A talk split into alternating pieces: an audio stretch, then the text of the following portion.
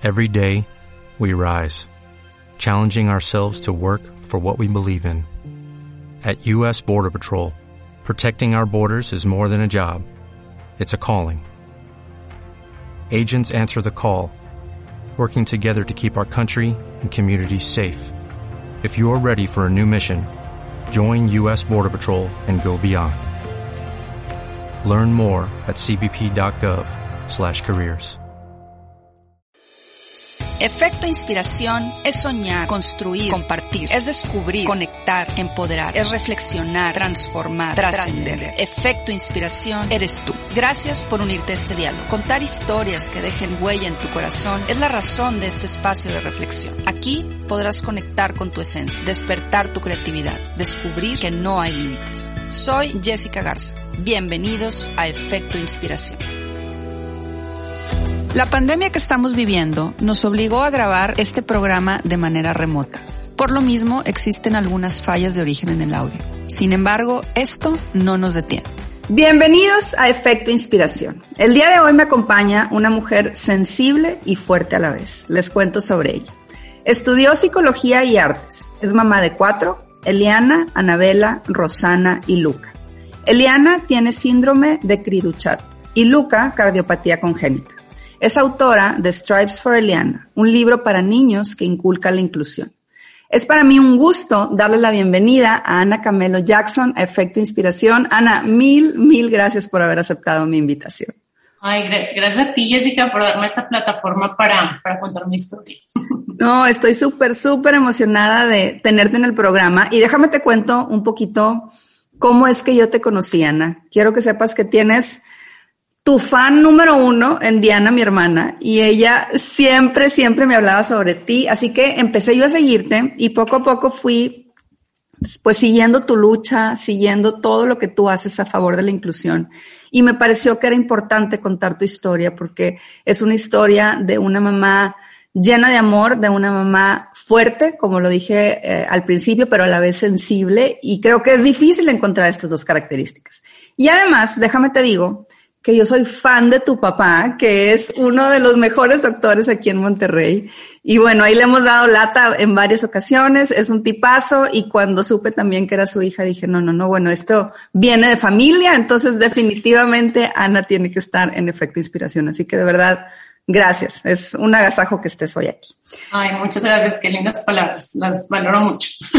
y bueno, empezamos, Ana. Eh, Tú, tú ya sabes cómo empiezo las entrevistas, que siempre es de la misma manera. Me gusta hacer un poquito de historia sobre las personas que me acompañan. Me gusta que la gente que está escuchando tenga como una idea de quiénes son mis invitados. Y quiero hacer lo mismo contigo. Me gustaría preguntarte cómo creciste, cómo fue tu infancia, tus primeros años de vida. Dame un poquito de contexto sobre quién es Ana. Claro que sí. Bueno, pues tengo dos hermanas este, Lucía y Marianela, somos tres mujeres y mis papás, bueno, pues tú conoces a mi papá, se conocieron desde los 15 años y se casaron a los 25 y 26, duraron 10 años de novios y tienen un matrimonio súper bonito.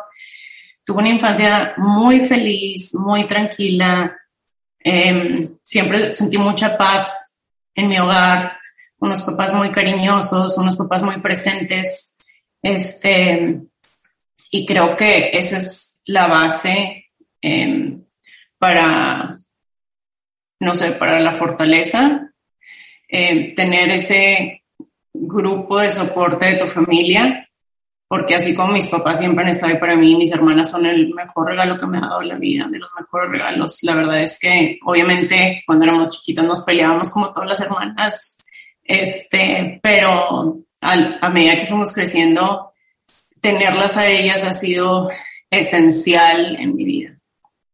Eh, viví toda mi vida en Monterrey.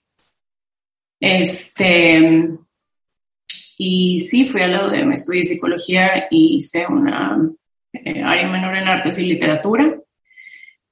No tengo mi título porque me casé y me faltó la tesis. O sea, acabé toda la carrera, pero me faltaba la tesis, pues no te pueden dar título sin tesis. Y me fui a vivir unos años a Estados Unidos las cosas no funcionaron con esa persona, me regresé a Monterrey em, después de dos años.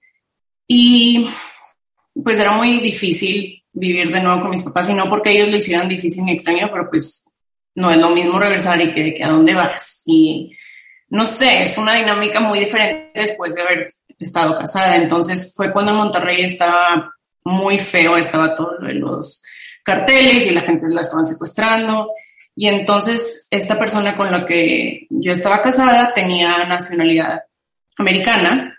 Entonces me contactaron de migración y me dijeron, oye, si quieres mantener tu residencia tienes que vivir en Estados Unidos, sobre todo porque me había divorciado, entonces no había manera de que yo la mantuviera y dije, bueno, pues está medio extraño vivir con mis papás otra vez y está muy feo Monterrey ahorita, me voy a ir a sacar mi ciudadanía y igual después regreso a Monterrey, como que ese era el plan, ¿verdad?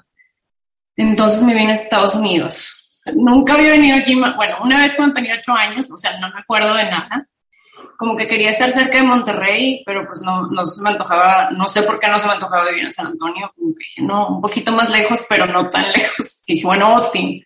No conocía a nadie aquí, o sea, no tenía una amiga o un conocido que dije, bueno, me voy a Austin porque ella vive tal persona, ¿verdad? Me vine sola y dije, bueno, si esto es para mí, es lo mejor para mí, se me van a acomodar las cosas y si no es lo mejor para mí, pues no sé, así lo, lo sentí yo, ¿verdad? Me vine con mi mamá, este, encontré en una semana departamento, trabajo cerca de mi departamento y de que ya te puedes mudar y no es fácil, o sea, la verdad es que no es, no es fácil que se te acomoden de esa manera las cosas porque tenía cierto, eh, como nada más cierto tiempo para mudarme aquí y que pudiera mantener ese, esa residencia. O sea, no era de que ahí cuando tú quieras venirte. O sea, o te vienes ya o te vienes ya. Entonces entré a trabajar a un kinder de maestra, encontré departamento y pues eh, aquí he vivido 11 años. Ya. ¿Y qué pasó después, Ana? Eh, ahorita nos platicas un poco ese, pues ese proceso que tuviste que vivir difícil de pues de enfrentar una separación y de irte otra vez a un país que no era el tuyo, pero estando en ese país suceden cosas muy importantes para ti. ¿Qué fue lo que pasó después? Una vez que ya encuentras trabajo, que ya te estableces, que, empiezas como esta, esta nueva vida, que, que, superas esta etapa, que me quiero imaginar que fue una etapa, una etapa complicada, una etapa de, de retos. ¿Qué pasa? ¿Quién llega a tu vida? Cuéntame un poquito qué, qué sucede ahí después. Claro que sí. Pues mira, voy a tratar de resumirlo porque podríamos hacer una serie en Netflix, todas las cosas que pasaron, pero creo que más, o sea, para empezar, para dar un poquito de contexto a las personas que no me conocen, yo siempre fui una persona que estuvo siempre en una relación, siempre desde que tuve 15 años, terminó una relación, no sabía estar solo. Era, era una persona que no sabía estar sola. Este, pues mi divorcio obviamente fue algo muy difícil, aunque sea la decisión correcta, pues nadie piensa cuando se casa que va a terminar así. Fue muy, muy duro. Y luego no había pasado tanto tiempo cuando me vine a vivir para acá y nunca había estado sola. O sea, pasé de vivir con mi familia a, a estar casada y luego a estar sola.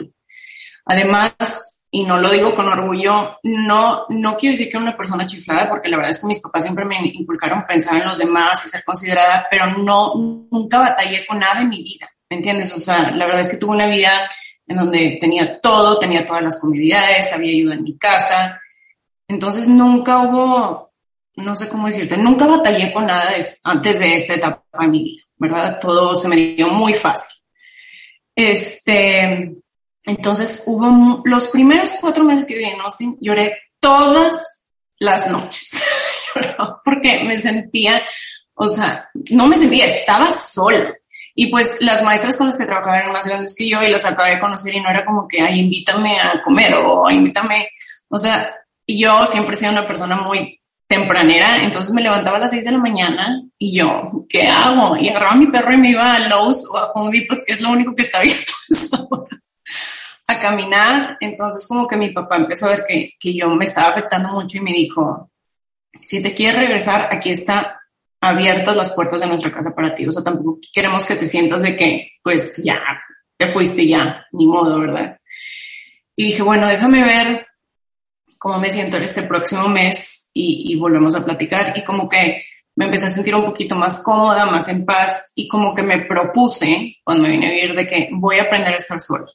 O sea, yo no puedo encontrar una relación saludable, no puedo estar bien si no sé estar sola. Y a veces el no querer estar sola es porque hay algo con lo que tú tienes que trabajar dentro de ti, algo que te incomoda de, de esa soledad y de estar sola con tus pensamientos. Y la verdad es que en un año y medio, o sea, conseguí salir con personas, pero yo era de que no voy a estar en una relación hasta que esté perfectamente cómoda y feliz estando sola. Entonces, pues así fue.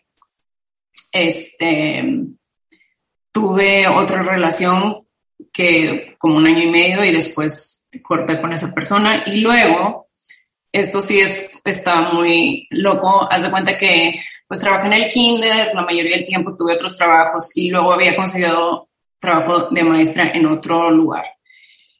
Y en eso había aplicado para Apple, pero ya me habían dado el trabajo en la escuela.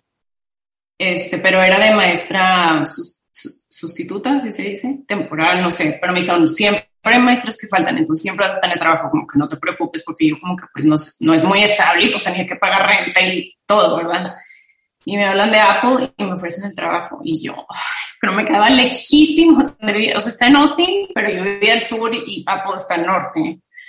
Entonces yo de que, ¿qué hago? ¿Qué hago?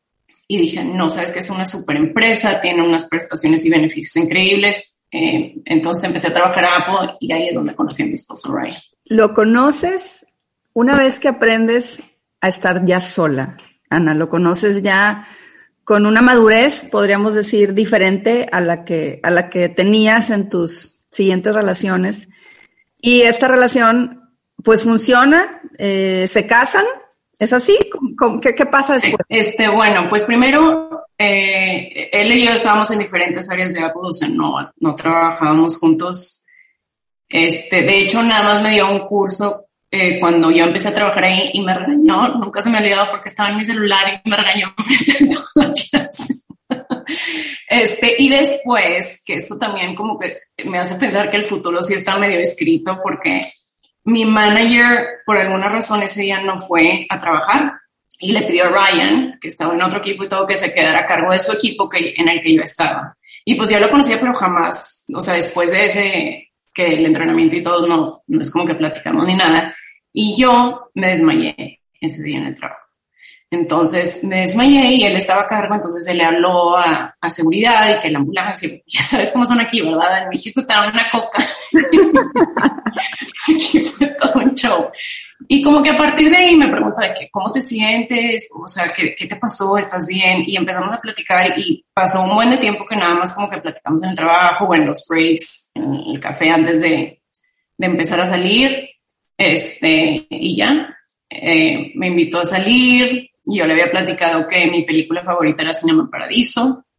Entonces me invitó a salir y estaban este, pasando Cinema Paradiso un cine antiguo de aquí de Austin y me tapó los ojos y me los destapó y traía mis snacks favoritos. O sea, la verdad es súper detallista. Y ya, pues de ahí estuvimos, cuando vimos un año y, o sea, fue en agosto eso y en septiembre del año que entra medio anillo y nos casamos en enero. Ay, Ana, definitivamente que una historia, como dicen por allá, meant to be, eh, cuando las piezas del rompecabezas van formando esta, pues esta imagen, que es la imagen de tu vida, eh, volteamos para atrás y nos damos cuenta que todo lo que nos sucede es para algo. Y ahorita lo que, lo que tú estás platicando, cómo viviste primero tu divorcio, tu cambio de país, eh, esa madurez que necesitabas tú adquirir para llegar con la persona indicada, nos hace darnos cuenta que todo en la vida tiene un, un porqué y un para qué. Y, bueno, así lo veo en tu caso.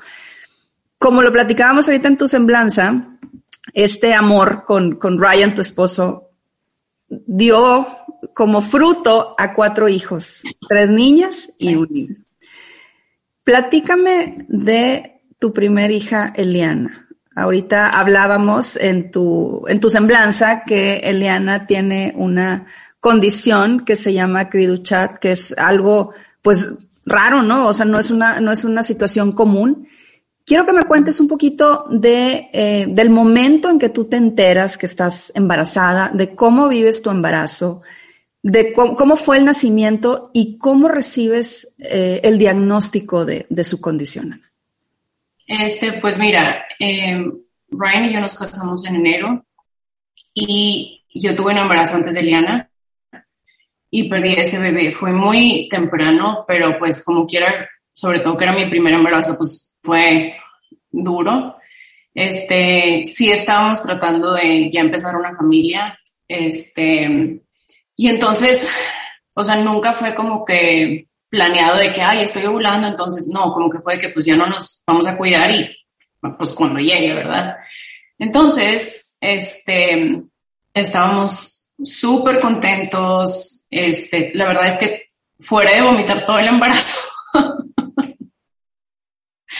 fue un embarazo bien, o sea, nunca el doctor se preocupó por nada, cuando veían su crecimiento estaba perfecto, me hicieron un examen genético, pero en esos exámenes salen eh, como síndromes más comunes, por ejemplo, síndrome Down, espina bífida, este, es muy, muy, muy raro, entonces ese test como que no, no diagnostica pues Clear Entonces como que la posibilidad de tener un hijo con discapacidad de mí ya se me había...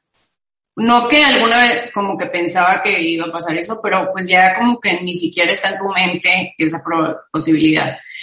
Em, de hecho, sí fui con un perinatólogo porque me daba mucha comezón en el cuerpo y hay como algo que le pasa a algunas embarazadas que puede ser peligroso y aún yendo con un perinatólogo, que son doctores de eh, embarazos de alto riesgo, nunca vieron nada que como que les llama la atención o de que está muy chiquita o tiene microcefalia o nada, nunca jamás.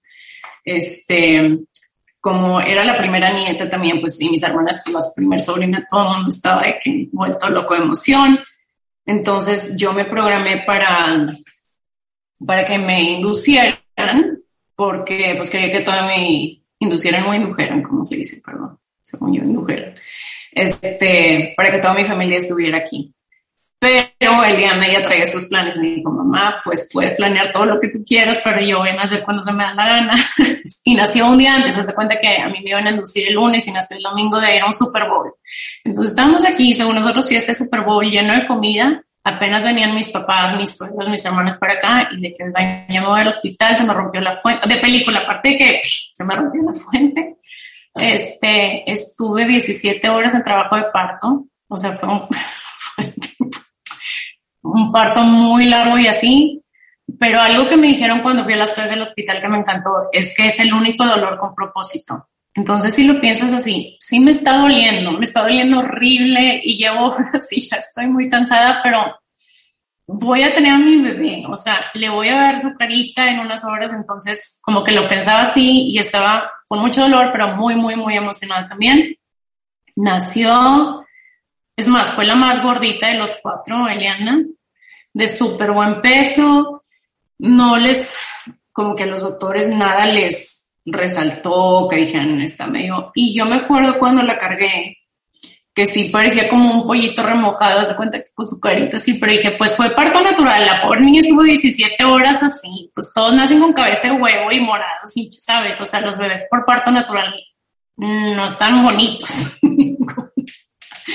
Entonces yo decía, pues igual y fue, pero sí como que le había faccioncitas un poquito diferentes, pero pues también era mi primera hija, entonces como que no se dije, ay, pues el parto de esta hinchada, no sé.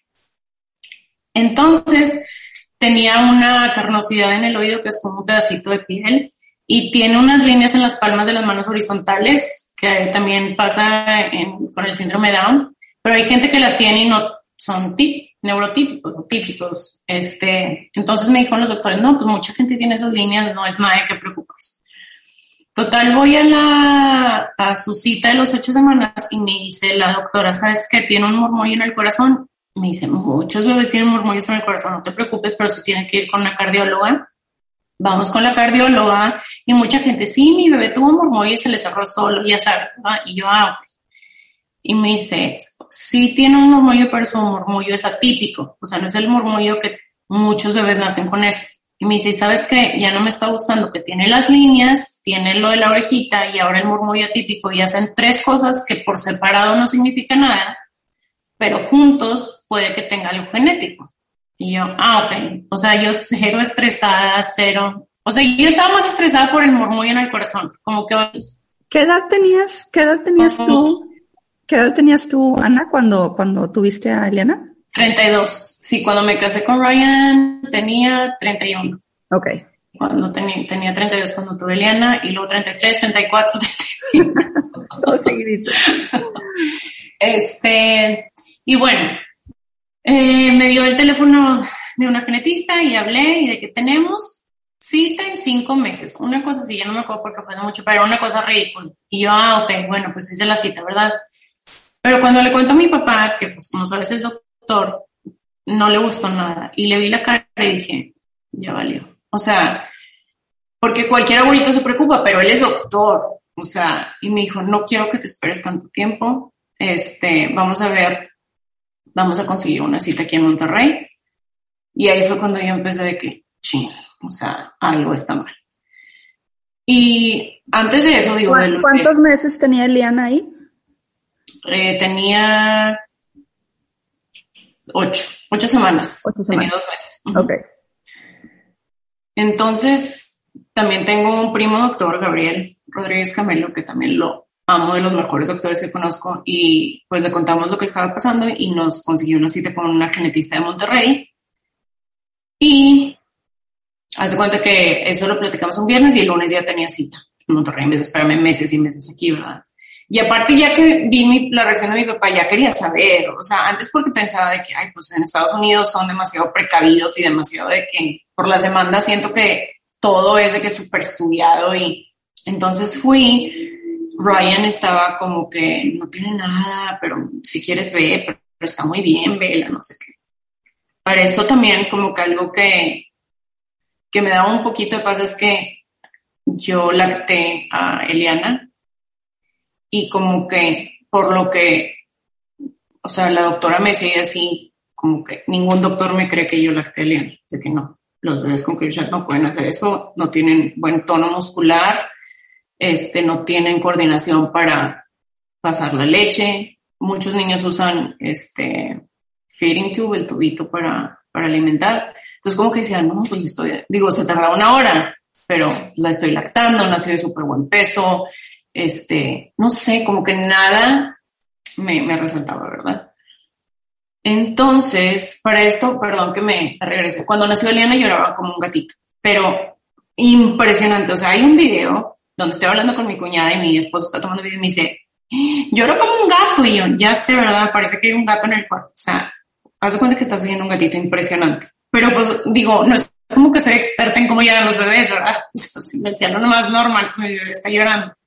Entonces, voy a la cita, tenía que trabajar y fue súper última hora y me acompañó mi papá a la cita.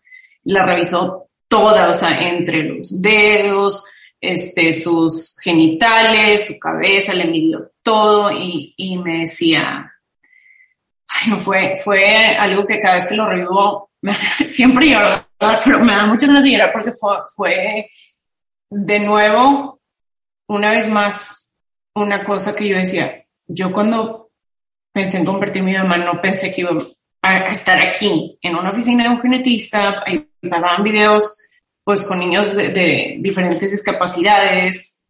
Y yo, está mini, o sea, tiene ocho semanas, es la primera vez que soy mamá, no sé qué estoy haciendo, porque la verdad es que, honestamente, no tiene, o sea, nadie te dice cómo ser mamá, y eso que ya estaba grande, o sea, no grande, pero no era como que tuve mi primera vez a los 19 años, o sea, ya teníamos madurez y todo, pero es que no tengo idea qué estoy haciendo. Y luego, más esto, ¿qué voy a hacer? O sea, yo no estoy preparada para esto.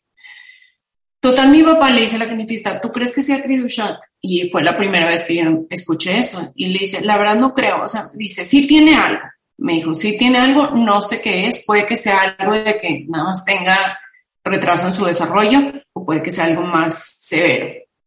Se tarda un mes el cariotipo en llegar.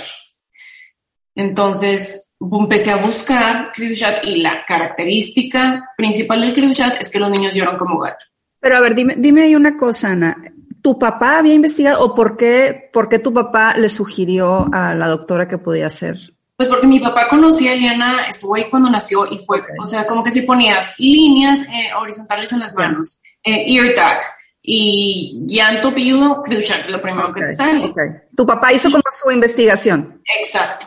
Y mi papá, pero segura, segura. Y no le estoy echando a la genetista. La verdad es que es tan raro que no sé ni siquiera si ella ha visto ella un niño con Chat.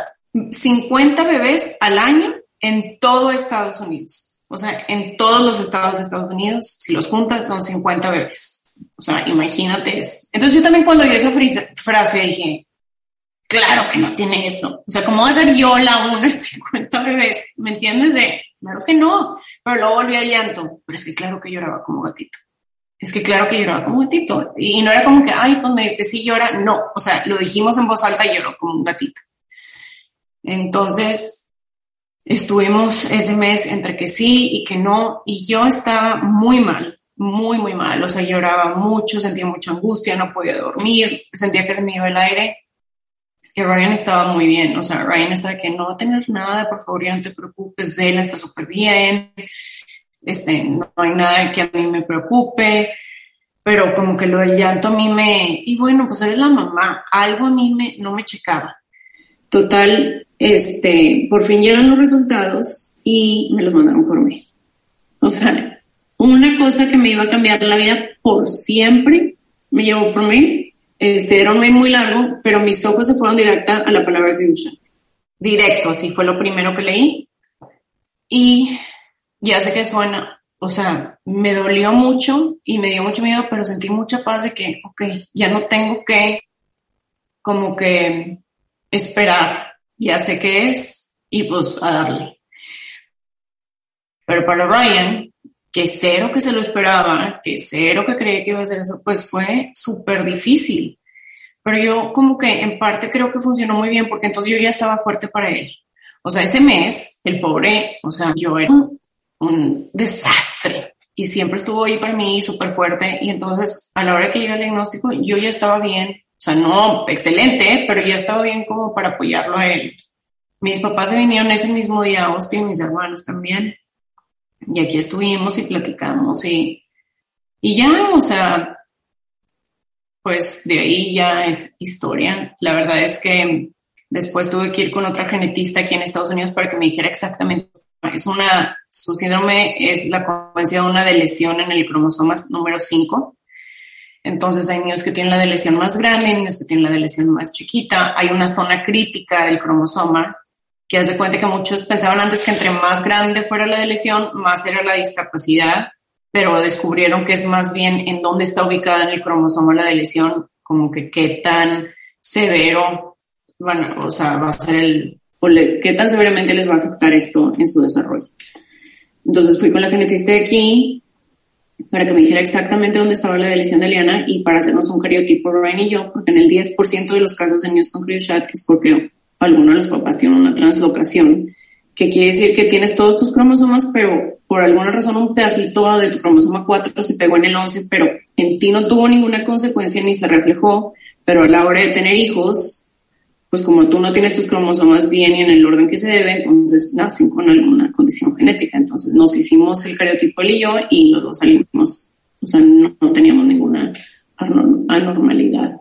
Entonces, esto significa, Ana, que fue pues, de alguna manera suerte, o sea, no, no fue algo genético, no fue algo que, que venía de ustedes. ¿Estoy entendiendo bien? Sí, o sea, y aparte desde que pasa la desde que sucede la concepción, no es algo que pasa de que ya está el bebé, como lo de Luca, por ejemplo, que pasa en cierta semana que no se desarrolla en el corazón. O sea, lo de Liana es desde que empieza la concepción, hace cuenta que ya había esa falta de, de, de cromosoma desde ahí, pues.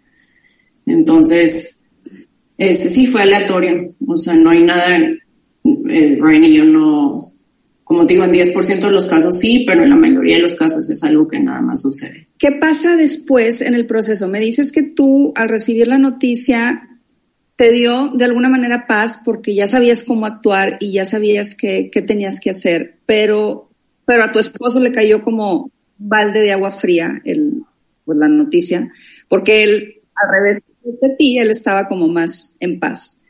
¿Cómo logran como pareja empatar? O sea, ¿en qué momento los dos toman como las riendas de esta situación? Eh, ¿Cómo es que, que su relación se ve afectada y no necesariamente para mal, sino que también, o sea, para bien, cómo, cómo se apoyan, cómo, cómo, cómo sucede esta parte de pareja tan importante que deben de estar como en el mismo canal para poder tomar las siguientes decisiones en el proceso y en el tratamiento de Eliana. Mira, la verdad es que creo que ayudó mucho que siempre Ryan y yo somos como el agua y el aceite. O sea, no podríamos ser más, te lo juro, él, él es súper introvertido, yo soy súper. O sea, yo puedo hablar con una pared como que me siento muy cómoda hablando con gente extraña y Ryan de que no, él es muy, como dicen, thinker y yo soy feeler, o sea, yo soy muy sentimental, muy llorona, mucho de hablar los sentimientos y Ryan es demasiado pensar, analizar. Este Ryan es muy de matemáticas y física y, y no sé, todas las ciencias exactas y yo soy más de arte y pintar, o sea, somos muy, muy diferentes, pero desde entonces desde que fuimos novios siempre hemos respetado eso del uno del otro y siento que es una parte muy importante del matrimonio, aunque no tengas hijos con discapacidad, es como que no hay bien y mal, no hay reacciones buenas y reacciones malas, cada quien vive su proceso diferente y procesa las cosas de diferente tiempo y, o sea, por ejemplo, una vez le hice una piñata italiana, invité, digo, demasiada gente para Estados Unidos, ¿verdad? En Monterrey, así son todas las piñatas. Y Ryan me pudo haber dicho, ¿por qué tanta gente? Yo me, me sobreestimulo, yo no puedo. Y fue y se encerró al cuarto como una hora y media porque ya no podía, o sea, del gentío.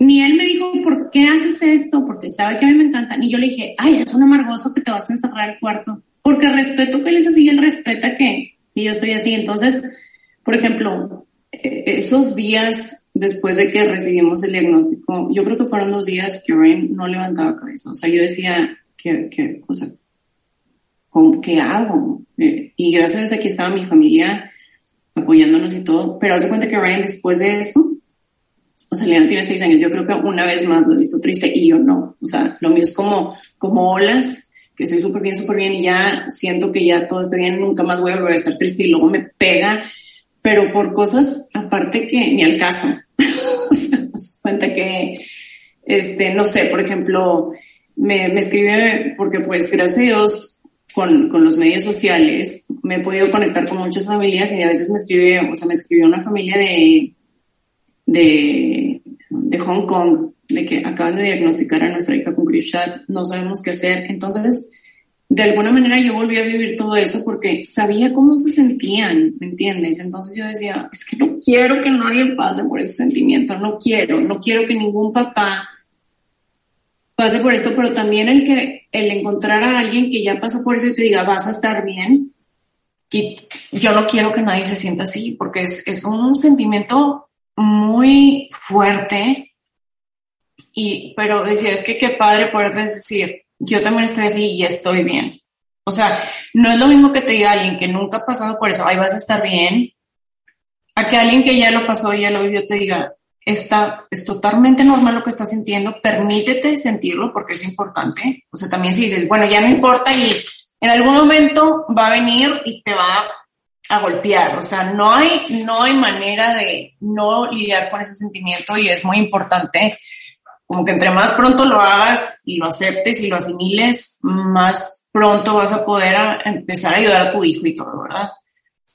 Este, y Ryan no, Ryan después de esa vez como que, pues así es, y, sí, o sea, no sé, yo otro, otro día que me puse súper triste, que te digo que son cosas que nunca me imaginaría que como que me resaltan esas emociones. Fuimos a, ver a su sobrina jugar béisbol y estaban todas las niñas jugando béisbol y yo empecé a llorar y yo decía, es que yo, o sea, no que quiera que, digo, voleibol, no béisbol, no que quiera que Liana juegue voleibol, pero como que decía, o sea, ve cómo se mueven súper fácil, ve cómo pasan la pelota como si nada y Eliana lleva, o sea, Eliana caminó bien hasta los cuatro años, habló hasta los cuatro años y medio y yo, mi hija tiene que partirse de la madre, perdón, no la palabra, para hacer lo que todos con tanta facilidad, como que es un sentimiento difícil, pero, pero luego ya se me pasa y, y la verdad es que creo que acepté muy cuando estaba muy chiquita, porque yo también decía,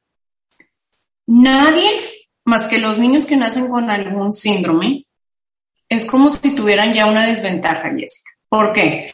Porque ningún niño neurotípico nace y te da una lista el pediatra, pues va a ser bien flojo, no va a trabajar, no va a estudiar o se va a drogar o va a ser bueno para nada, o va a ser malísimo en matemáticas. No, entonces tú vas viendo crecer a tu hijo, vas viendo desarrollándose y ya lo que pase, pase. Pero un niño con discapacidad va a ser agresiva, no va a hablar, se va a golpear la cabeza, se va a morder. Nada de eso. O sea, por ejemplo, una de las cosas que a mí me dolía mucho leer era que iba a ser muy agresiva. Yo decía, es que, ¿qué voy a hacer? ¿Cómo, cómo mi niña, que estoy viendo ahorita que es un bombón, va a ser agresiva? Y digo, es que no es agresiva no se puede comunicar. Si nosotros, cuando estamos en tráfico, estamos histéricos de que, muévete, imagínate a alguien que sí entiende lo que le estoy pidiendo, lo que le estoy diciendo y que sabe lo que quiere decir, pero no me lo puede comunicar, pues sí le va a pegar a la mesa. No está siendo agresiva, está teniendo una reacción a la frustración y es muy diferente. Y es más, la genetista de Estados Unidos me dijo, pues voy buscando una casa de asistencia porque nunca va a poder vivir sola. Imagínate, tenía tres meses mi hija. Me estaban diciendo eso. O sea, yo creo que más que estaba triste por el diagnóstico de Liana era cómo me, me llegó la noticia, las cosas que me decía la gente. O sea, llegó a ver una persona que me dijo que era porque estaba divorciada y era un castigo. Este, y yo, se me está diciendo que mi hija es un castigo. Y yo, aparte, ¿por qué Dios o la vida va a castigar a mi hija por algo? O sea, no, así no funciona. Y para serte honesta, sí, cuando la diagnosticaron yo, todas las estupideces que hice, hace cuenta que es que igualito por esto, porque es no, como que siento que es parte del ser humano buscar una explicación a lo que estás pasando hasta que dije, ¿sabes qué? No. Y, y cargué a Liana y le dije, voy a hacer todo, todo lo que está en mi poder para que camines y para que hables y para que tengas un desarrollo que te permita hasta cierto punto tener em, independencia, pero me vale si no lo haces. Me vale si no puedes. Yo te amo y eres mi hija. Y siento que eso, o sea, siento que decirle eso, yo cuando me contacto con papás que están pasando, yo es que dile eso a tu hija, porque tampoco es justo que decirles, tú sí vas a hablar, tú vas a poder caminar, porque igual y no va a poder, y no es porque no seas buena mamá, no es porque no le echaste suficiente ganas, es como si mis papás quisieran que yo ganara un premio de matemáticas cuando siempre, nunca se me dieron las matemáticas, o sea, tampoco, sabes, ponerle esa presión a la gente con discapacidad Siento que es algo que hace mucho la sociedad. A él le dijeron que nunca iba a caminar y caminó. Y a él le dijeron que no iba a hablar. ¿Cómo crees que se sienten las mamás que no caminó y no habló? No, yo conozco mamás que te juro que hacen lo triple que yo y sus hijos no caminan y no hablan. O sea, claro que ayuda el, claro que ayuda el núcleo familiar, las terapias, los médicos. Claro, yo no estoy diciendo que no, pero no podemos poner esa presión a un niño porque no están construidos biológicamente y genéticamente para hacer algunas cosas, ¿me entiendes? Entonces, así como aceptamos a nuestros hijos neurotípicos con todo lo que traen, porque mis hijos neurotípicos también tienen sus cosas que, como yo, como todo mundo tenemos nuestras debilidades, así tienes que aceptar a tu hijo con discapacidad.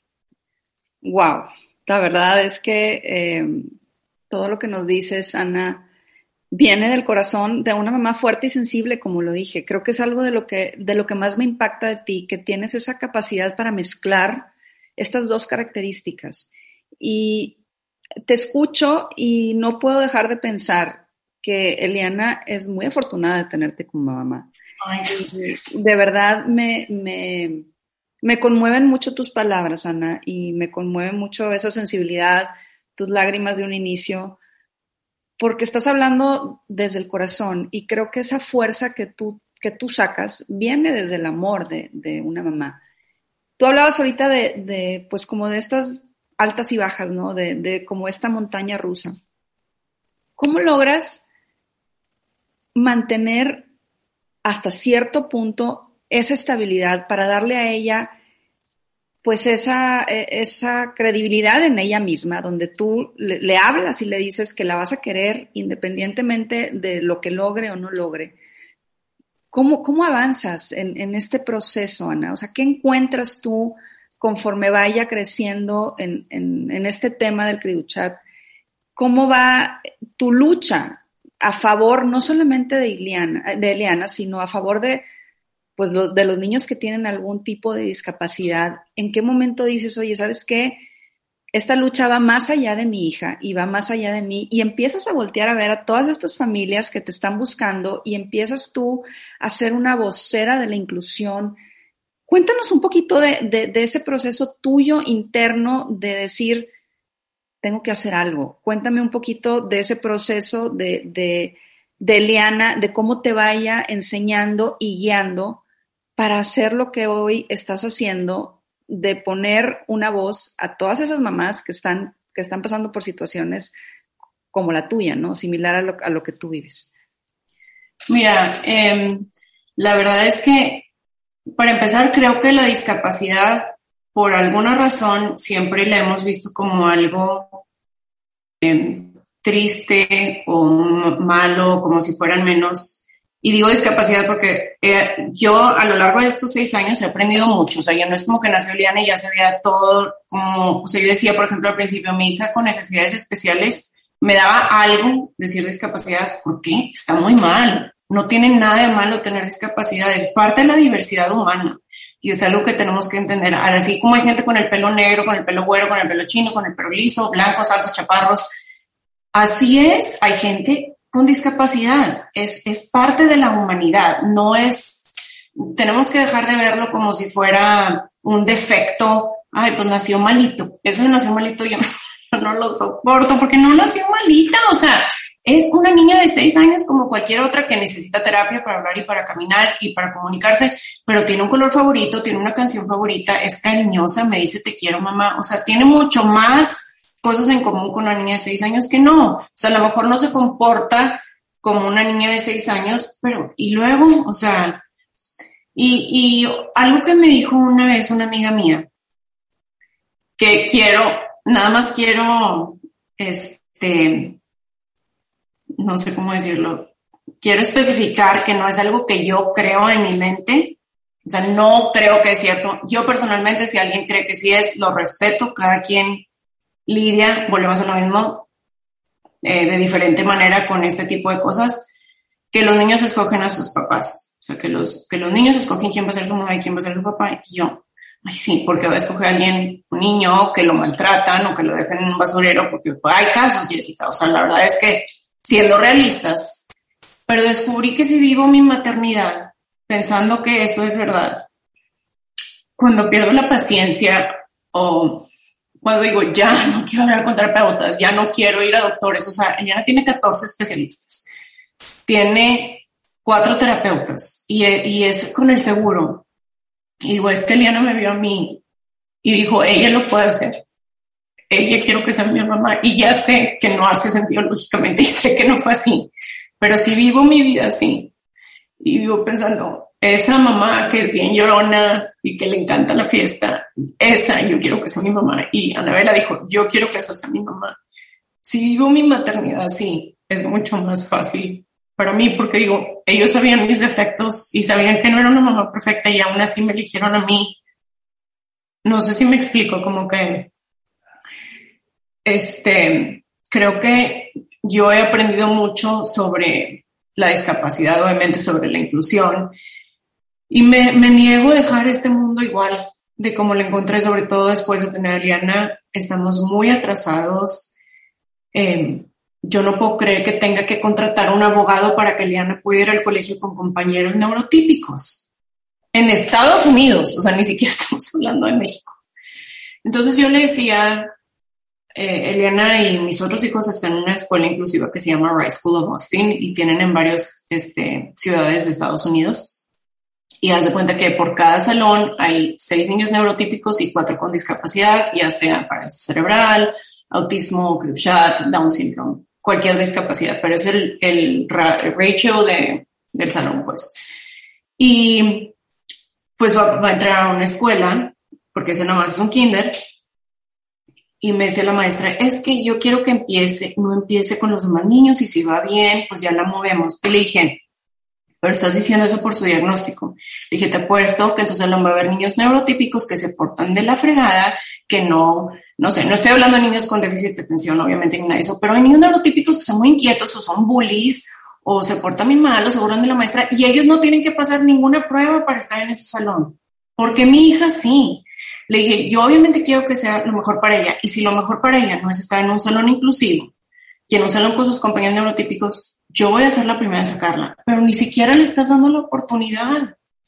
¿Me entiendes? O sea, por ejemplo, lo de la lactancia, a lo mejor si yo hubiera sabido que Liana tenía que usar, no hubiera, o sea, yo tuve que ir con una consultora de la lactancia como tres meses, se tardaba una hora, me tuve que poner una sonda que se conectaba a un tubo y, me quiero acordar, pero lo logró y es todo ella. O sea, siento que para mí fue una lección súper grande, porque a lo mejor si hubiera sabido su diagnóstico para entonces, hubiera dicho, no va a poder. O sea, ¿para qué voy con la este y esto? Y ahí aprendí que nunca voy a decir que no va a poder y le voy a dar la oportunidad y a lo mejor volvemos a lo mismo, no va a poder y está bien, pero no va a ser porque yo dije, porque un médico dijo hace 40 mil años que no iba a poder. O sea, toda la información que hay de Krushat es en los 70, estamos en el 2021 y no hay nada actualizado sobre el síndrome. Entonces, decidiste, Ana, no etiquetar a tu hija. Exacto. Exacto. O sea, yo nunca he vuelto a revisar información de que me dijeron, lo leí, gracias, ya sé que necesita terapia ocupacional, terapia de lenguaje, terapia física. Ahí está, ya no me voy a ponerle a leer cuando no hay dos personas iguales con Krivshat.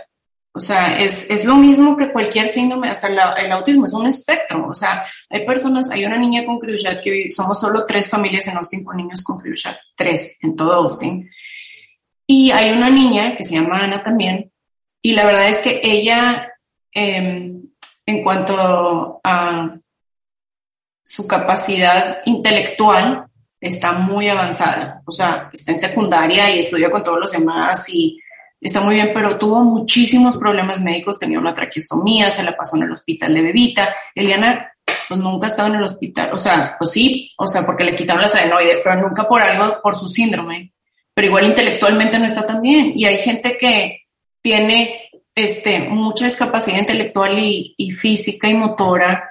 Entonces varía demasiado. Entonces no voy a dejar que una página de un libro médico,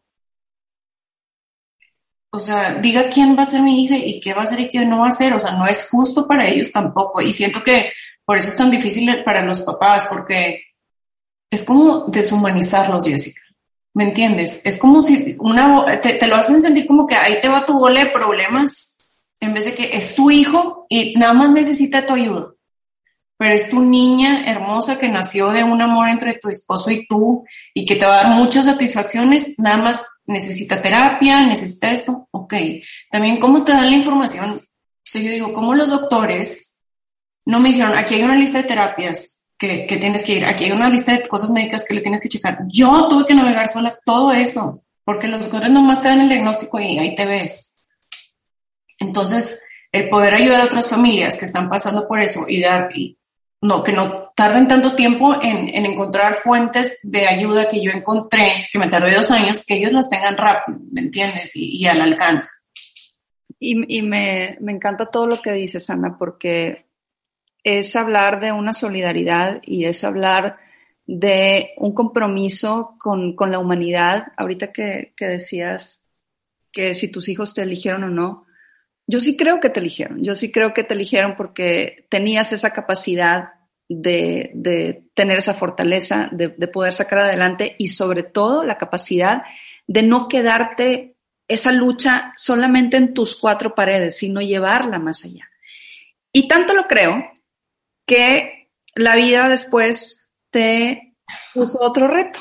Eh, después de Eliana nacieron eh, tus otras dos hijas, Anabela y, Rosana, y luego llegó Luca a tu vida con otra sorpresa para ti, con, otro diagnóstico. Sorpresa.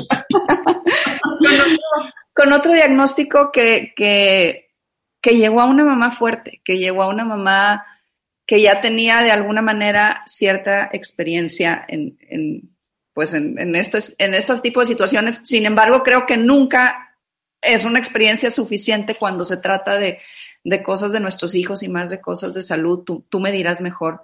Pero quiero que me platiques qué pasa después. Ya, ya tienes Eliana, después nace Anabela, después Rosana, que ellas están, eh, están bien. Y luego llega Luca con, con esta cardiopatía, platícame un poco cómo viviste esa situación, platícame un poco de ese embarazo, platícame un poco de ese diagnóstico y platícame qué sentiste tú, cuál fue tu reacción cuando te dan eh, ese diagnóstico. Cuéntame un poco de, de ese proceso. Eh, sí, claro que sí. Este, bueno, pues sí, tuvimos a Anabela y a Rosana muy pegaditos. O sea, Eliana tenía ocho meses cuando, nos, cuando me enteré que estaba embarazada de Anabela. Ocho. Y Anabela tenía diez meses cuando me enteré que estaba embarazada de Rosana. Nos los aventamos bien rápido. Y ya, la verdad, ya habíamos acabado de tener hijos. Ryan se operó. mucha información. Porque mucha gente me dice, ¿estabas buscando al niño? Y yo, claro que no. pero pues Luca dijo yo voy a estar ahí, se los arregló para estar aquí. Fíjate, con, más ganas digo que, te, que los eligieron, ¿eh? Más a mi favor. Este fue, fue una semana antes de que se operara Ryan después de hacer las cuentas y todo, pero nos estábamos cuidando como nos cuidamos siempre y me embaracé. Este, y entonces, obviamente yo, pues, ni digo, con todos mis embarazos me fue muy mal en cuanto a sentirme mal y náuseas, así, ¿verdad? Y em, no sé por qué nunca entendí que fue cuando Rosana estaba chiquita, me daban unos dolores. Me, primero me tuvieron que quitar la, ¿cómo se dice? El gallbladder, perdón por mis palabras en inglés, la... La vesícula. Vesícula, Vesícula biliar. Sí, eso me quitaron. Tenía piedras en la vesícula. Entonces, Después de eso me empezaron los dolores que me tenía que llevar Ryan a, a, la sala de emergencias y nomás no daban con qué era. Y, o sea, yo tuve a Eliana, o sea, bueno, a todos, o sea, tuve partos naturales, sé lo que es el dolor. Me quitaron la vesícula por piedras en la vesícula y haz de cuenta que esas dos cosas combinadas por 100 era el dolor que sentía. O sea, yo la primera vez dije, me voy a morir, o sea, me voy a morir de algo porque este dolor, o sea, no podía ni hablar. No ¿Estaba embarazada fue esto? No, no, todavía no estaba embarazada. Ok. Y imagínate, no tenemos familia aquí. Ryan me llevaba y me dejaba en el hospital y los niños dormidos solos de aquí. Y luego se regresaba a la casa porque ni con quién dejarlos. Aparte, ¿a quién le hablas a las 3 de la mañana y que vente a quedar? O sea, y era de que llévame al hospital ya porque algo me está pasando. Y nunca, o sea, no daban los doctores con lo que era. Entonces me dio, eh, me dio por última vez en diciembre, que es cuando, o sea, en los cumpleaños uno de todos mis hijos está otro. El uno de Leona está embarazada de Noel y así, ¿verdad? El cumpleaños uno de Rosana. Y eh, un doctor, amigo de mi papá, me dice, ¿sabes qué, Ana? Te quiero hacer un estudio porque igual una de las piedras se, te, se escapó antes de quitar la vesícula y él se está moviendo y eso es lo que te causa el dolor. O sea, no es normal que te ha pasado esto cuatro veces y que no es como que no es nada. Me dice, pero para el estudio tenemos que usar, es como una tinta que, que te pone, no me acuerdo cómo se llama. Contraste. Contraste. Y no puedes estar embarazada. Y yo, no, no estoy embarazada, claro que no de que no, pero segura. Y yo sí estoy segura. Y un día antes le digo, no, eso no, pero ¿de qué hablas cuando estás embarazada? Y yo, es que no voy a hacer, no voy a hacer qué, loca. Si estábamos de qué. Y yo, pues no sé, pues, no voy a hacer, o sea, me hago la prueba y los dos platicando así, y yo volteé de que embarazada y los dos, ¿qué? No sabes, nos reímos como dos horas a carcajadas entre nervios y qué está pasando y los dos atacados de la Mi mamá, eres una inconsciente. O sea, yo me estoy porque pues estoy sola y con tres niños súper chiquitos. Pues, mi mamá se preocupa, o sea, como que siente feo que no tengo familia ni nada. Entonces ya, este, muy contentos. O sea, la verdad, a pesar de que no fue planeado, estábamos súper contentos. Este, y ya, no, no, me, no me hicieron el estudio y después de, de, mi embarazo nunca me volvió a dar el dolor. Me lo arregló Luca y igual, nunca vieron nada en los ultrasonidos y tenía el corazón hecho pedazos. O sea, yo no entiendo cómo en los ultrasonidos no se vio nada. Todo muy bien. Este, y, y un día nos sentí moverse Luca y, yo de que es que nos está moviendo y él se mueve un chorro, entonces voy al hospital y una de las maestras de, de las niñas se viene y se queda para que me acompañe al hospital y me dice, no, todo se ve muy bien, este, no te preocupes, estaba, digo, ya estaba en la semana 38 creo. eh, te vamos a dar los papeles para que firmes y te puedas ir del hospital. Entonces Ryan se vino a la casa para que la maestra se pudiera ir. Luego regresa la enfermera que no te vamos a inducir porque traes el líquido amniótico muy bajo y preferimos que ya tengas el bebé. Y yo, Ryan, regrésate porque ya vamos a tener el que, ¿qué? Y aparte con tres niñas chiquitas, imagínate, o sea, gracias a Dios era su maestra que se despiertan y saben quién es. Porque que mm, no están mis papás y una amiga de mi mamá que nunca veo. O sea, como que eso me daba nervio porque estaban muy chiquitas todas y Sumi súper linda se quedó. Se dejaron venir mis papás y los papás de Ryan. Lo tuve también parto natural, venía volteado, este, pero como quiera, pues ahí me fueron guiando y todo.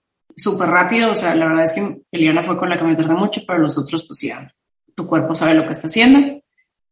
Y los primeros dos días, súper bien, o sea, yo estaba, aparte como que sabía que era mi último, entonces estaba de que mm, cargándolo y no lo soltaba, de que nos lo llevamos a los poneros y yo, no, déjenlo conmigo.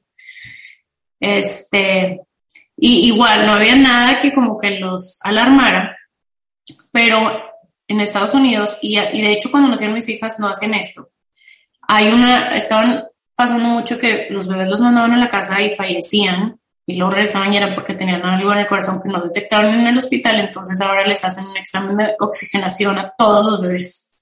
Y Luca no pasó el, el test. Pues no pasó el test de la oxigenación, entonces lo vamos a volver a hacer. Y yo, ah, ok, otra vez, yo que, ok.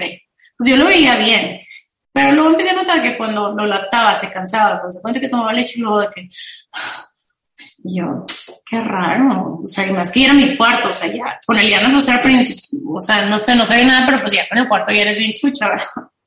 Y la enfermera, no es normal. Para no hacerte cuento largo, mi papá ya se había regresado, ya nos íbamos del hospital, porque nos me dice la enfermera, pues no, este sí pasó el examen, le subió 97, pero luego de repente se iba a 91 la oxigenación, pero luego subía.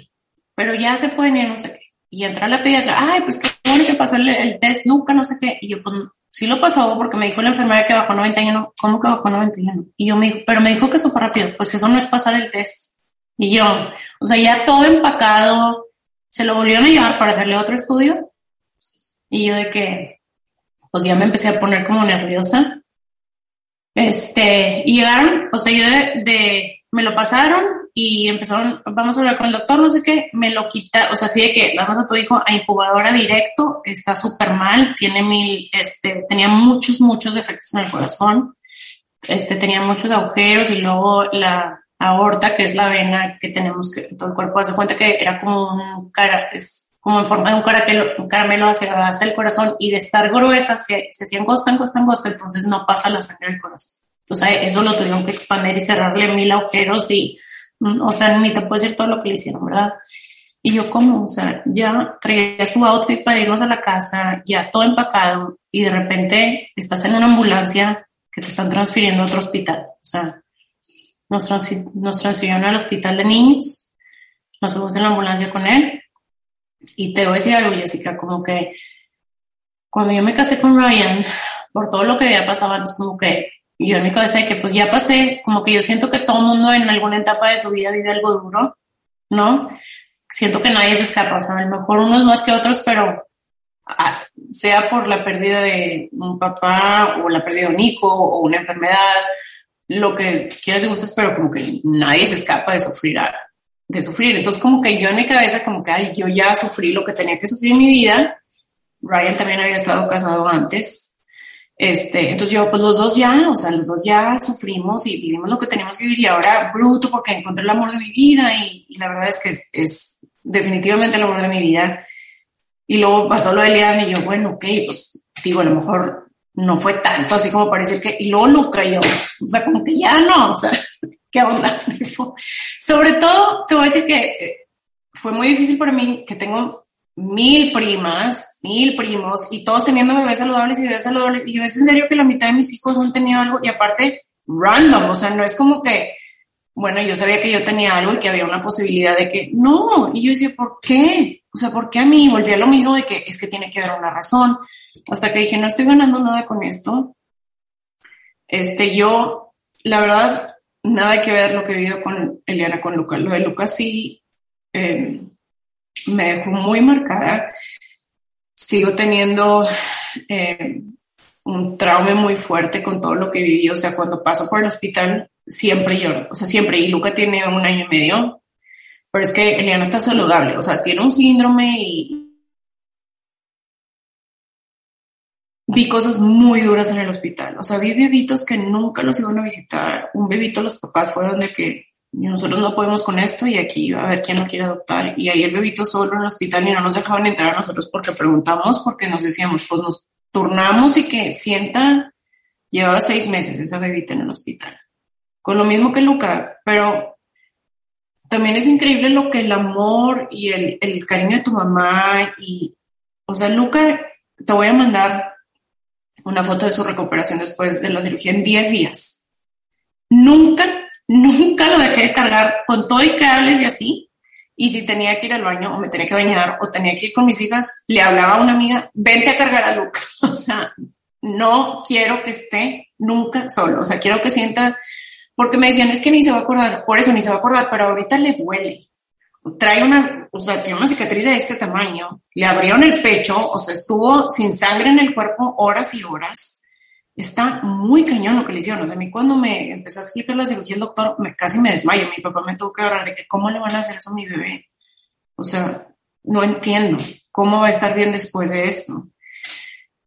Y aparte de lo que yo viví personalmente, pues es un hospital de niños que ves niños con cáncer, ves mamás llorando por todos lados y, y la verdad es que eso también ha sido parte de, que me marcó mucho porque una vez que ves ese dolor en la cara, no lo puedes ignorar.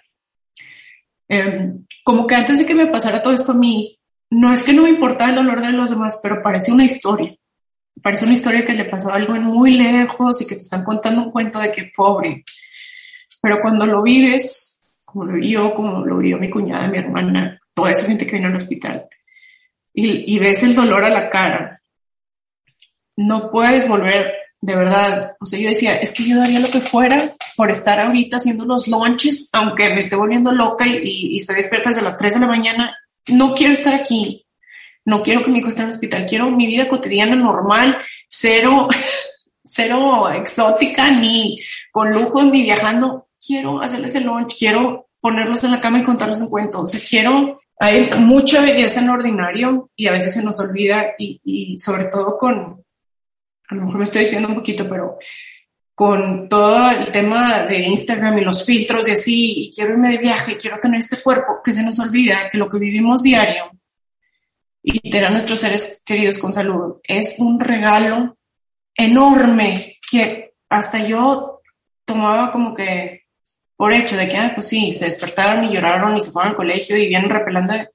Todo eso es un regalo, aunque vengan repelando, aunque lloren, aunque se levanten mil veces en el baño, están sanos y están aquí conmigo. Y había una mamá que tiene un hijo que cuando se formó, pues no se le conectó el esófago con el estómago, estaba en el salón de Liana en el colegio y vomitaba y vomitaba y, nunca le podían poner vómito y la mitad del año escolar estuvo en el hospital. Entonces me la topo en el hospital y me dice, ¿qué haces aquí? Y le cuento de Luca, pues no llega la hora, después de estar dos meses en el hospital, con comida, snacks, pantuflas para mí. Si es que como alguien que, que, lleva dos meses aquí a pensar en mí. Y volvemos a lo mismo. Ella no podía voltearle la cara a mi dolor porque lo conoce, o sea, lo conoce en carne propia. Y entonces yo dije, yo nunca le voy a voltear la cara al dolor de alguien más, nunca en mi vida, porque a veces es incómodo y a veces no sabes qué decir y nada más se trata de sentarte con esa persona y hacerte presente y escucharla. Pero a veces nos hace sentir tan incómodos y hasta inadecuados y no lo hacemos por mal, pero es que, ay, no, no sé qué decirle, es que, que todo lo que le digan no es nada. Acompaña a esa persona, pero el ignorar ese dolor, el, el, pretender que no está para tú no sentirte incómodo, ya no es opción para mí. O sea, yo, yo ya no hay vuelta para atrás y aunque se oiga raro, estoy agradecida por eso porque siento que me ha hecho mucho más humana, mucho más empática y igual mis hijos, o sea, son, a pesar de estar muy chiquitos, la verdad es que me impresiona y es, es consecuencia de estar en una escuela inclusiva, lo empáticos y cómo piensan en los demás. Y, yo no me voy a dar todo el crédito, mucho tiene que ver el colegio en el que están, pero la verdad es que yo sé que muchos papás oyen que sus hijos, no sé, se ganen el próximo premio Nobel o sean científicos o...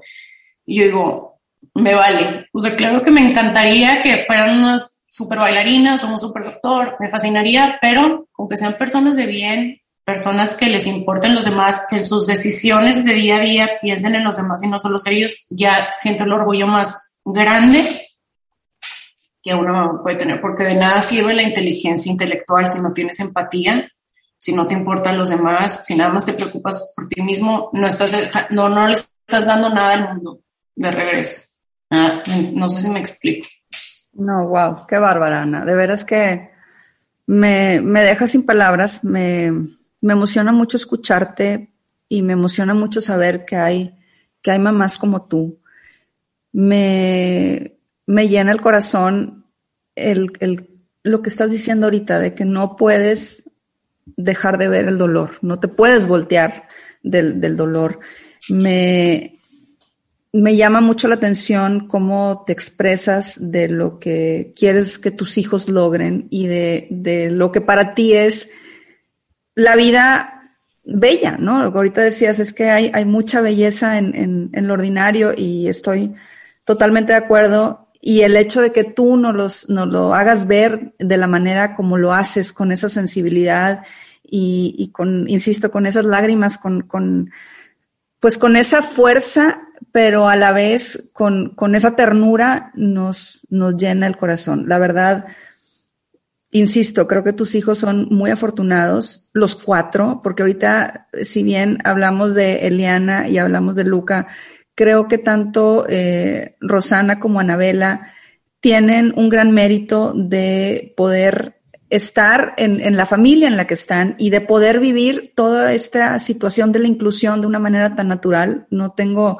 la menor duda que ellos eh, van a crecer, que ellas van a crecer siendo unas niñas sensibles, unas niñas superhumanas, que lo ven en ti, que lo ven eh, seguramente también en tu esposo, que lo ven en sus hermanos. Y bueno, hay mil cosas más que quisiera yo preguntarte y seguir platicando, pero bueno, que el tiempo no, no nos lo permite, que tenemos que apegarnos a, cierto tiempo de, de, del podcast. Pero para terminar, ahorita hablábamos de, como te dije, hablábamos de Liana y hablábamos de Luca y de sus situaciones particulares. Sin embargo, tú tienes cuatro hijos, cuatro hijos igual de importantes, cuatro hijos con retos diferentes cuatro hijos que eh, eligieron la fuerza de esa mamá que tienen.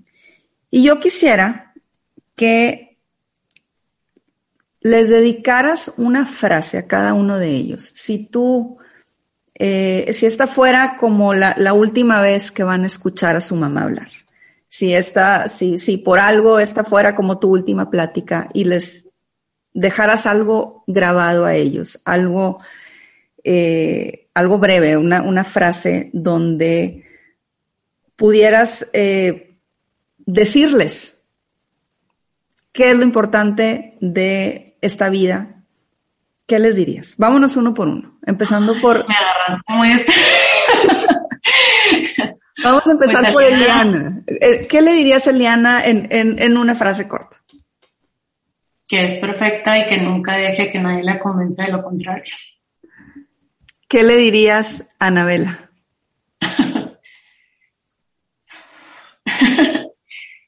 que amo su corazón y su empatía y que espero que siempre sea así y que es un regalo para, para la humanidad. ¿Qué le dirías a Rosana? Que amo su alegría de vivir. También, al igual que Anabela, tiene una empatía increíble eh, y que siempre baile como lo hace ahora porque veo en ella un, un, gozo a la hora de bailar y de disfrutar la vida y que, que nunca deje de hacer. Y por último, ¿qué le dirías a Luca? Mm, que es un guerrero y que es la sorpresa más linda que me ha dado la vida. Ay, Ana. Una última pregunta. Después de, de, de escuchar estas palabras tan hermosas para tus cuatro hijos, después de esta plática de nunca voltearnos del dolor después de esta plática de hablar de la inclusión, de lo importante que es hacer algo por los demás. Yo quiero que me digas cómo es que tú describes hoy tu vida. ¿Qué es lo que, lo que más agradeces de lo que te ha tocado vivir, independientemente de los retos y, de las situaciones complicadas? ¿Qué agradeces y qué has aprendido de todo esto? Em, perdón. de eso se trata, de, de, eso se trata, de sacar esa emoción y, ese sentimiento que, que, yo te agradezco enormemente que lo hagas así. Creo que eh, si la Ana de 20 años hubiera visto lo que mi vida iba a ser, hubiera pensado que no iba a poder porque te digo que tuve una vida muy fácil y no digo esto con orgullo, pero cuando llegué a usted ni siquiera sabía ponerle gasolina al carro, o sea, así de, de mal estado. Este, mi mamá como que de buena gente, como que veía que mi carro no traía gasolina y le ponía o la persona que trabaja en la casa, no sé, no lo hacían por chiflarme nomás, pero, o sea, imagínate tener 25 años, no sé cuántos tenía, y no saberle poner gas en tu carro, o sea, muy mal. Digo, en México también te la ponemos, es diferente, pero como que lo lejos que me lleva la vida, y en un libro leí que ninguna vida hermosa es fácil, em, que siempre hemos creído que la vida, que padre tener una vida fácil, me encantaría, y, y la verdad es que no. O sea, mi vida no es perfecta, obviamente. Ni, ni estoy llena de lujos, ni estoy llena de viajes, ni, no sé, de muchas cosas que creo que la gente ve como la vida perfecta, pero tengo un esposo que, que me ama, que me ha apoyado siempre, que jamás, jamás me ha hecho llorar. Me, me apoya, me ama, es mi mejor amigo. Tengo cuatro hijos maravillosos y siento que a pesar de que me ha golpeado muy duro la vida, que me voy, que sé y me he propuesto irme de este mundo con haberlo dejado mejor. Yo no me voy a ir, a lo mejor no voy a poder cambiar muchas cosas y yo no estoy diciendo que sí, yo voy a cambiar el mundo, pero dentro de mis posibilidades y lo que me toca, siento que, que padre irte de este mundo sabiendo que hiciste algo que importa y que va a afectar el futuro. Y no nada más viviste como si estuvieras aquí de paso y por casualidad, que es muy fácil.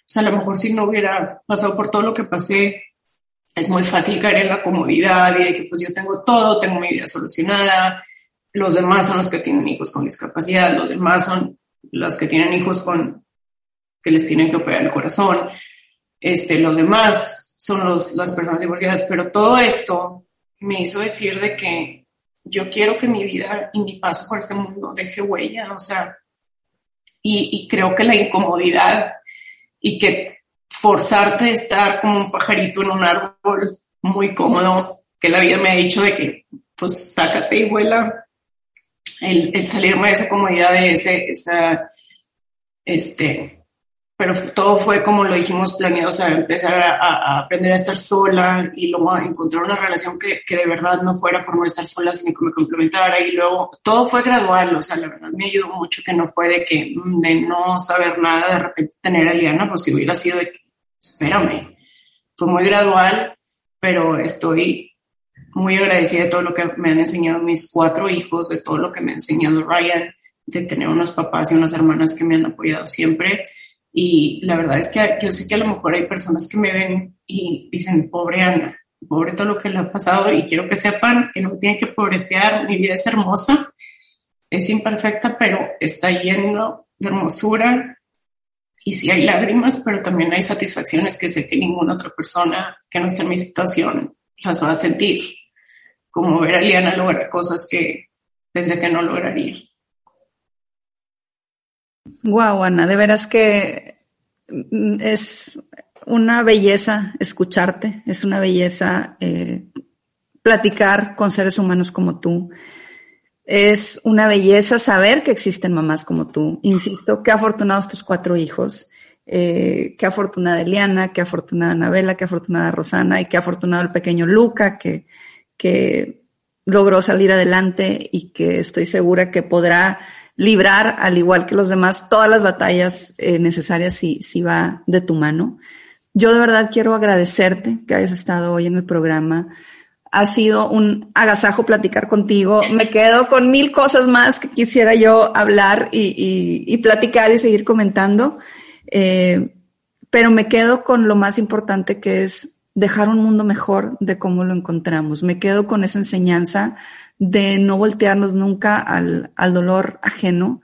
Me quedo con tu ejemplo, me quedo con tu sensibilidad y me quedo con tu fuerza. De verdad, te agradezco enormemente que hayas estado en el programa, pero déjame decirte que antes de irte, yo siempre hago una dinámica con todos mis invitados, donde les doy una serie de, palabras y les pido que la primera palabra que venga a su mente me la digan y quiero hacer lo mismo contigo. ¿Estás lista? Sí. Empezamos. Amor. Ryan. Vida. Mis hijos. Hijos. Eh, bendición. Esperanza. Lo que nunca se debe perder. Fuerza. Eh, lo que todos tenemos dentro de nosotros. Sensibilidad. Sensibilidad no es lo opuesto a fortaleza. Efecto inspiración.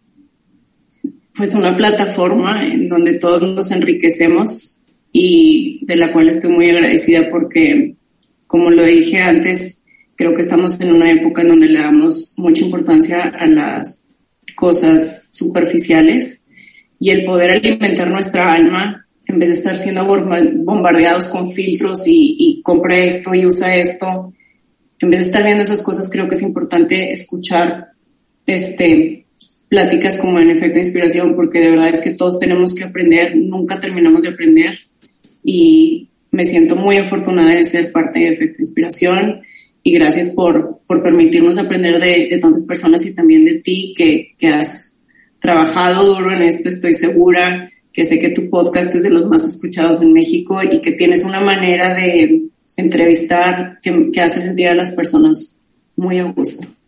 Me llevo tus palabras a mi corazón, me, me dejas con el corazón feliz, lleno, con muchísimas enseñanzas.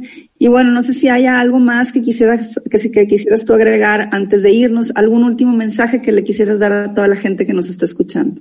Este, pues nada más como que es importante para mí mencionar en esto también que la inclusión es un beneficial para todos los individuos, este, no nada más para la gente con discapacidad, que es algo que siento que la sociedad sigue creyendo en este 2021.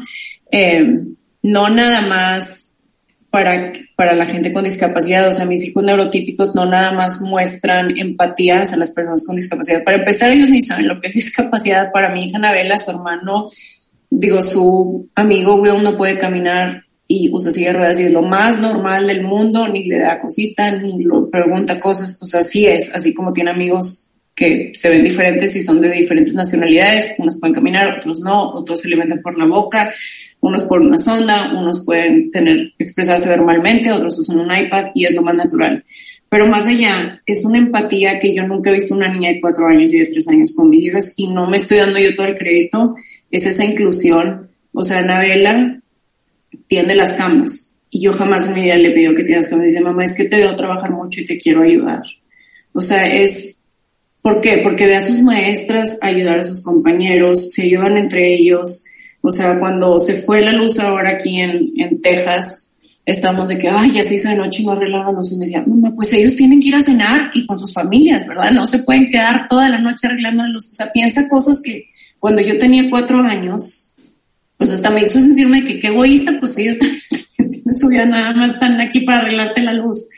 Entonces, creo que la mejor decisión que he tomado en mi vida es que mis cuatro hijos estén en una escuela inclusiva, porque los cuatro se están beneficiando muchísimo, Eliana, de, de ver y copiar a sus amigos, sus compañeros neurotípicos, y mis hijas entender que la inclusión, como lo dije, o la, la discapacidad es parte de la diversidad humana, y entre más natural hablemos de ello y entre más natural lo veamos, más cerca vamos a estar de verdad de ser personas inclusivas. Entonces yo creo que para mí era muy importante tocar ese tema para la gente que está escuchando, que, que si conocen a alguien con un hijo con discapacidad, lo inviten a jugar a su casa, o sea, no nada más digan a los niños cuando ven a alguien en la calle, sino que, que inculquen esa inclusión en sus familias, si no hay en su escuela. Créanme que todo el mundo conoce a alguien que tiene un hijo con discapacidad y a la mamá le va a encantar que le digan, oye, quiero que mi hijo conviva con tu hijo y jueguen y se dé cuenta ellos solos, porque los niños no, o sea, ellos solos se dan cuenta que son iguales. Somos nosotros los adultos que ya tenemos eso en el cerebro grabado, de que los discapacitados son menos y que los discapacitados pobrecitos. Entonces creo que, que es hora, ya es hora de que se acabe esto de, o sea, que, que tengamos que hablar de inclusión y de que nuestros hijos sean incluidos en el 2021 me parece una barbaridad. Entonces, que en cualquier oportunidad que encuentren, que va a ser muy bueno para sus hijos también, que no le están haciendo un favor a la mamá, que el, beneficio es para la mamá de la persona con discapacidad y para sus hijos al igual. Totalmente de acuerdo, Ana, y nos quedamos con eso, nos quedamos con tratar de formar una comunidad inclusiva, una comunidad eh, sensible, una comunidad donde todos nos ayudemos y donde todos nos veamos como uno. Así que de verdad te agradezco que hayas estado hoy en el programa, te agradezco tus palabras y le agradezco a todas las personas que nos escucharon el día de hoy. Esto fue Efecto Inspiración. Te invito a que seas parte de la comunidad Efecto Inspiración. Sígueme en Instagram y Facebook como Efecto Inspiración. Nos vemos por ahí.